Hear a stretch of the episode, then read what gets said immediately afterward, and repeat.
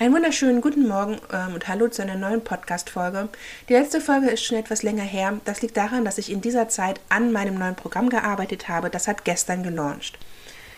Mich erreichen schon seit einigen Tagen ähm, ja, die Frage, ob ich denn auch Umsatzeinbrüche merke, beziehungsweise ob ich Nachrichten aus der Community habe, dass sie weniger verkaufen als sonst. Und ich habe dazu etwas zu sagen und deswegen dachte ich, mache ich daraus direkt eine Podcast-Folge, bevor das, was ich zu sagen habe, in der Instagram-Story verschwindet.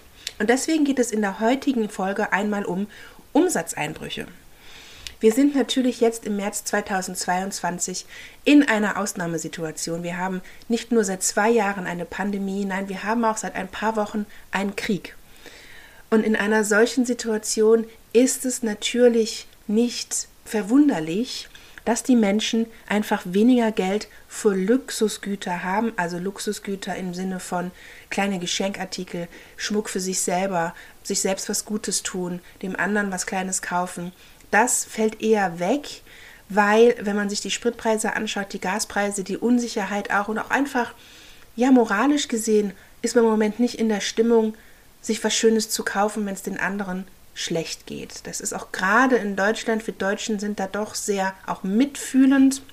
Und deswegen ist das in der momentanen Situation der ein Umsatzeinbruch nicht außergewöhnlich, nicht ungewöhnlich und sollte dich nicht an deinem Business zweifeln lassen. Natürlich sind Umsatzeinbrüche nie gut und wenn du jetzt schon seit, ja, seit einigen äh, Wochen oder Monaten, wie auch einige schreiben, nichts verkaufst, dann liegt das nicht an dieser Ausnahmesituation und darauf komme ich gleich zu sprechen. Andere hingegen verkaufen besser als je zuvor, besser als letztes Jahr im Vergleich. Und auch da gibt es einen guten Grund für und das schauen wir uns jetzt mal näher an. Also Einbrüche sind normal. Einbrüche, Umsatzeinbrüche sind auch saisonbedingt. Wenn du Adventskalender herstellst, dann wirst du die im März nicht verkaufen.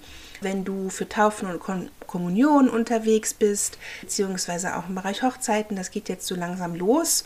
Und diese Feste sind einmalig im Leben und die werden gefeiert, auch trotz einer solchen Ausnahmesituation. Und deswegen wirst du mit Sicherheit da auch momentan verkaufen. Wenn du sagst, ich verkaufe sogar besser als letztes Jahr, dann liegt das mitunter auch daran, dass wenn du schon länger am Markt bist, ja, je länger du am Markt bist, desto mehr Traffic erzeugst du in deinen eigenen Shop. Du machst Marketing, du hast ja schon Verkäufe, du hast Bewertungen und das ist einfach ganz normal. Je länger man am Markt ist, desto mehr verkauft man, ja, dann machst du etwas richtig und so soll es ja auch sein. Gehörst du zu denen, die seit Wochen oder Monaten schon weniger verkaufen oder gar nichts mehr verkaufen und du fragst dich einfach, woran das liegt und du weißt einfach nicht, woran das liegt, dann schauen wir uns das mal ein bisschen im Detail an, denn es ist natürlich so, auch dafür gibt es einen Grund, ja. Also zum einen ist Stillstand zum Beispiel des Business tot, das sagt man ja so schön. Die Pandemie spielt uns da auch so ein bisschen rein, ja. Also es ist mir auch sehr extrem aufgefallen, dass in den letzten zwei Jahren ganz, ganz viele neue Shops aufgemacht haben. Ganz viele auch aus der Not heraus. Ja, also zum einen Menschen, die in Kurzarbeit geschickt wurden, die plötzlich keinen Job mehr hatten. Oder auch Einzelhändler vor Ort, die auf einmal zumachen mussten, dann auch online gegangen sind. Ja, also es ist einfach in den letzten zwei Jahren sehr, sehr viel passiert, mm, was sowieso passiert wäre, irgendwann, aber wahrscheinlich nicht mit dieser Schnelligkeit dass so viele auf einmal jetzt auch einen Shop haben. Und die Sache ist, je mehr Shops online sind, desto mehr Auswahl hat dein Kunde. Und wenn wir jetzt von Etsy sprechen zum Beispiel, ganz, ganz viele Shops haben da aufgemacht. Ich komme ja aus der Plotterbranche und das ist mir extrem aufgefallen. Und das ist okay, ja, jeder hat da sein Recht drauf, aber natürlich, wenn du ja einfach da weiter mitschwimmst und jetzt auf einmal 100 andere Shops mitschwimmen, dann kann der Kunde sich aussuchen, wo er einkauft. Und gerade bei Etsy wird ja dann, ne, werden alle Mitbewerber mit angezeigt, wenn sie dich anzeigen. Und dann gibt es einige Kriterien, warum der Kunde sich entscheidet, bei dir zu kaufen oder beim Mitbewerber.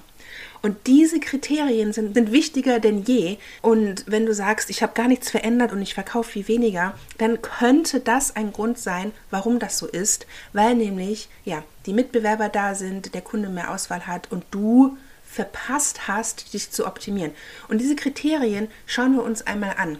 Also es ist mittlerweile sehr, sehr viel wichtiger als noch vor zwei, drei Jahren, Wunder prachtvolle Produktfotos zu haben. Es geht da nicht um Perfektion. Und es geht da nicht darum, dass du dir für 5000 Euro eine Kamera kaufst und jetzt hier einen Fotokurs machst und jetzt der perfekte äh, Fotograf ist. Darum geht es nicht.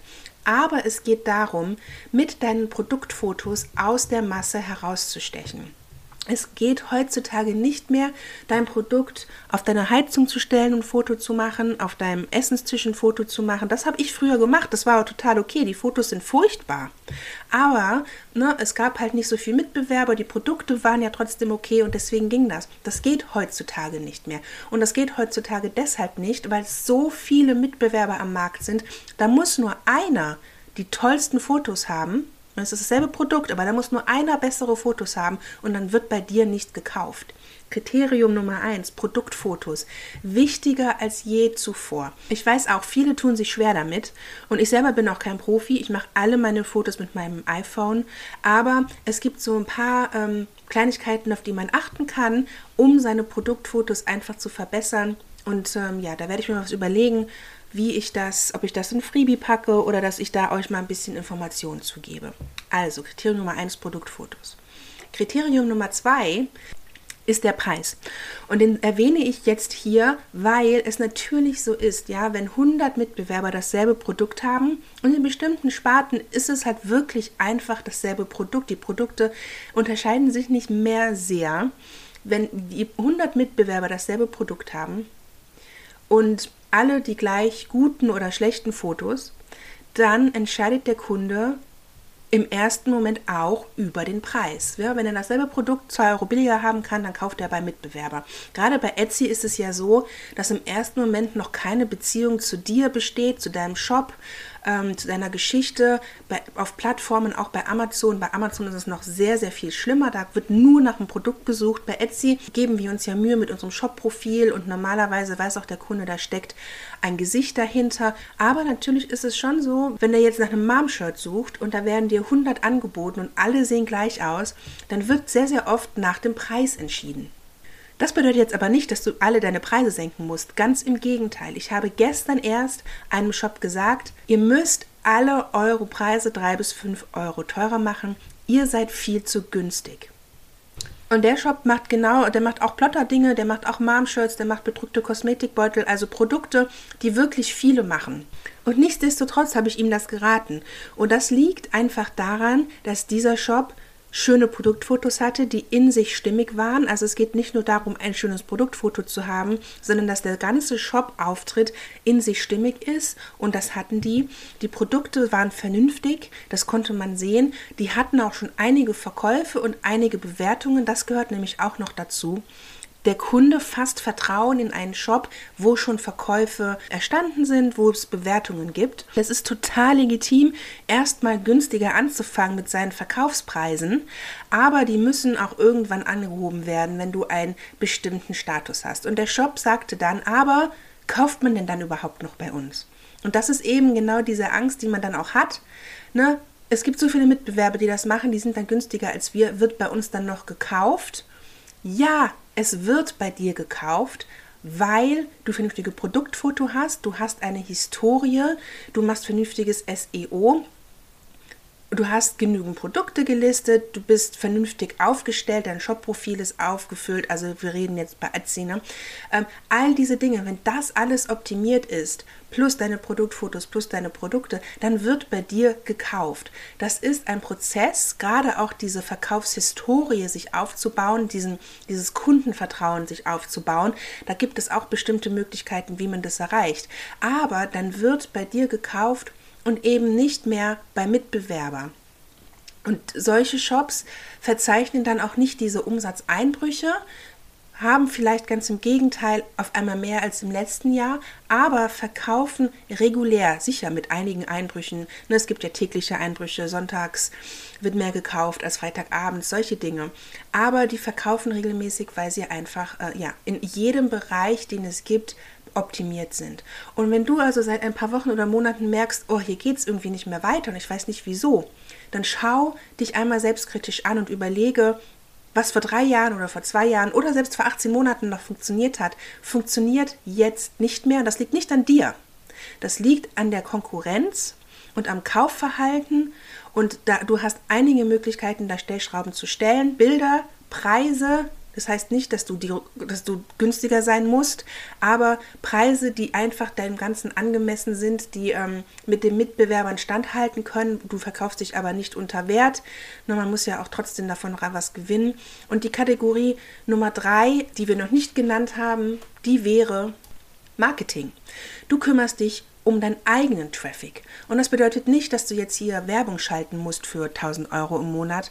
Nein, für deinen eigenen Traffic sorgen kannst du sehr, sehr leicht mit Pinterest, kannst du sehr, sehr leicht mit Instagram, kannst du auch mit Kooperationen, zum Beispiel mit Influencern oder aber auch mit Magazinen, je nachdem, in welcher Branche du dich aufhältst. Ähm, ich war in der Hochzeitsbranche, da gab es Styled Shootings, nennt sich das, wo zum Beispiel Brautläden ihre Kleider schön ähm, geshootet haben, also fotografiert haben. Und da brauchten sie Accessoires für. Und dann habe ich mit denen kooperiert, habe denen meine Produkte geschickt und habe schöne Fotos zurückbekommen. Das wurde natürlich groß aufgemacht auf Instagram. Es gibt ganz, ganz viele Möglichkeiten, die kostenlos sind, um Traffic zu generieren. Und das musst du machen. Heutzutage 2022, da führt kein Weg dran vorbei, sich um seinen eigenen Traffic zu kümmern und nicht darauf zu warten, dass Etsy das schon machen wird. Etsy macht das, aber Etsy macht das zeitgleich für deine 100 Mitbewerber. Und dann sind wir wieder bei Punkt 1 und 2. Solche Aktionen lenken den Kunden gerne ab und dann kauft er vielleicht nicht bei dir. Aber wenn er dich schon kennt, wenn er über dich, über deinen Pinterest-Pin, über deinen Instagram-Auftritt, über deine Kooperation auf dich aufmerksam wird, dann ist die Chance so viel höher, dass er auch bei dir dann kauft. Ja? Punkt Nummer drei, sorge für deinen eigenen Traffic, indem du Marketing machst. Und meine Empfehlung dafür ist Pinterest. Da geht kein Weg dran vorbei, 100 Prozent und Instagram, aber da geht es weniger um die Follower als einfach um eine Präsenz, dass wenn jemand nachschauen möchte, wie vertrauenswürdig du bist, er dich da findet und um Kooperation eingehen zu können. Denn zum Beispiel ein Mami-Blogger, der macht das über Instagram und wenn du da keinen vernünftigen Auftritt hast, dann wird sie das nicht mit dir machen. Ja, also Punkt 3, sorge dich um deinen eigenen Traffic, wichtiger als je zuvor in 2022. Ich bin jetzt hier gar nicht auf die grundlegenden Dinge eingegangen, wie optimiere deinen Shop, SEO, ganz, ganz wichtig als Grundlage. Eine vernünftige Positionierung, dass du als Experte wahrgenommen wirst in der Nische, in der du dich befindest. Natürlich müssen die Grundlagen stimmen, aber davon gehe ich jetzt einfach mal aus. Und um mal kurzfristig an den Schrauben zu drehen, schau dir diese drei Sachen einmal an, ob du sie machst, ob du sie vernünftig machst, Produktfotos, Marketing und eben die Preisgestaltung im Vergleich zu deinen Mitbewerbern. Und da kannst du mit Sicherheit die ein oder andere Schraube drehen, um nochmal äh, auf diese Umsatzeinbrüche zu reagieren, die du seit Wochen und Monaten hast. Es geht hier nicht um die Einbrüche, die jetzt entstanden sind aufgrund einer Ausnahmesituation. Das wird sich auch wieder ändern erfahrungsgemäß auch je länger eine solche Situation andauert, desto weniger Auswirkungen hat es. Ja, die Menschen werden sich an die Spritpreise gewöhnen, die gehen auch wieder runter. Das hilft jetzt einfach aussitzen, ein bisschen was optimieren, neuen Produkt einstellen, ein bisschen Pinterest-Marketing betreiben. Ja, aber wenn du zu der Sorte gehörst, die wir jetzt wirklich schon länger nicht mehr verkaufen, dann schau doch mal, ob diese drei Sachen etwas sind, an denen du etwas ändern kannst. Wenn du nach dieser Podcast-Folge jetzt denkst, ja, ich könnte allerdings auch ein bisschen was an meiner Positionierung arbeiten, SEO habe ich schon mal gehört, kenne ich mich gar nicht so aus. Ich habe ja einige digitale Produkte im Angebot, zum Beispiel mein Etsy Online-Kurs, mm, der sich nur mit Etsy SEO, dem Algorithmus und Tipps und Tricks beschäftigt. Mein Programm zur Strategiefindung, zur Positionierung, zur Etsy Shop Optimierung und zum Marketing hat jetzt gerade gelauncht, launcht wieder im September, da wird es eine Warteliste zu geben. Da kannst du dich dann draufsetzen, um das einmal komplett 100% richtig zu machen. Und bis dahin folge mir gerne auf Instagram, denn dort besprechen wir solche Dinge und da gibt es immer wieder Tipps und Tricks. Und mir ist ganz wichtig, dass du in den Austausch kommst mit anderen. Dann siehst du, dass es anderen vielleicht auch so geht. Du fühlst dich dann nicht mehr so alleine damit. Oder du siehst, es, anderen geht es nicht so. Denen geht es stattdessen sehr, sehr gut. Die machen sehr, sehr viel mehr Umsatz.